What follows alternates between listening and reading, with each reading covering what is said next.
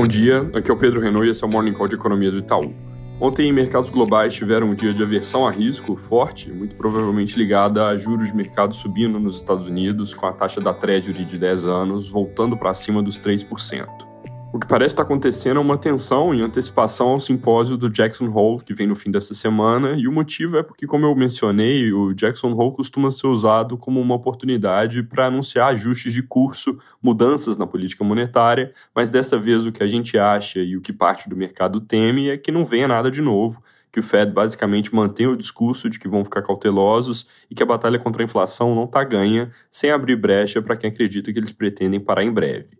Hoje à noite, o Cascari, membro do FOMC, fala e já deve bem nessa linha. No final deste ano, a evolução dos juros dependente da evolução dos dados. Sobre esses dados, hoje sai a sondagem industrial do Fed Richmond, ela deve vir na linha das outras pesquisas regionais, mostrando preço de fornecedores em queda, ou seja, uma história ali de um início de alívio na inflação de bens. O problema é que a inflação de serviços ainda roda bastante pressionada, tanto nos Estados Unidos como no resto do mundo. Também devem ser os PMIs da S&P, que mostrarão resultados ambíguos, leve queda na indústria e alta um pouco melhor em serviços. Também tem dados de mercado imobiliário que devem vir com queda nas vendas de novos imóveis. Isso é uma tendência que se observa nos últimos meses e que deve ser mantida pelos próximos, a julgar aqui pela desaceleração no ritmo de novas hipotecas. Na China, casos locais de Covid seguem moderando, com melhora tanto no Tibete e Xinjiang, quanto situação aparentemente contida agora em Hainan, parecendo que esse foi mais um mini surto abafado antes de explodir, mas ainda com alguma cautela, porque no fim das contas, essa vai ter que ser a postura enquanto eles tiverem esse desafio autoimposto da política de tolerância zero.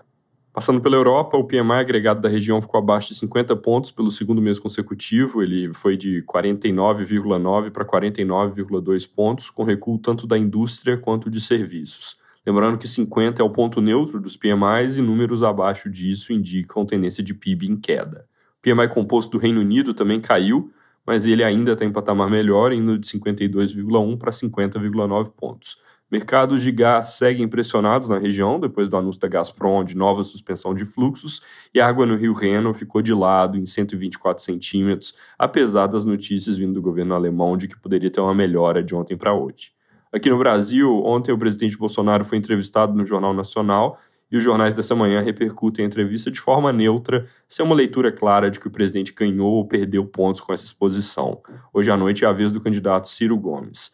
Fora isso, o noticiário vem vazio de coisas concretas para comentar. A CNN traz uma reportagem interessante sobre o acabouço fiscal em um eventual governo Lula, deixando mais de uma opção em aberto, mas indicando uma preferência nos debates internos por colocar investimento público e gastos sociais fora das regras fiscais. Sobre o orçamento do ano que vem, que precisa ser enviado até o fim desse mês, parece que o caminho do governo vai ser colocar no texto um Auxílio Brasil de 400 reais mesmo, porque não tem espaço para manter a versão reforçada de 600, 600 perdão, sem alguma mudança de regras, mas sinalizar no texto que vem um reforço lá na frente. É isso por hoje, bom dia.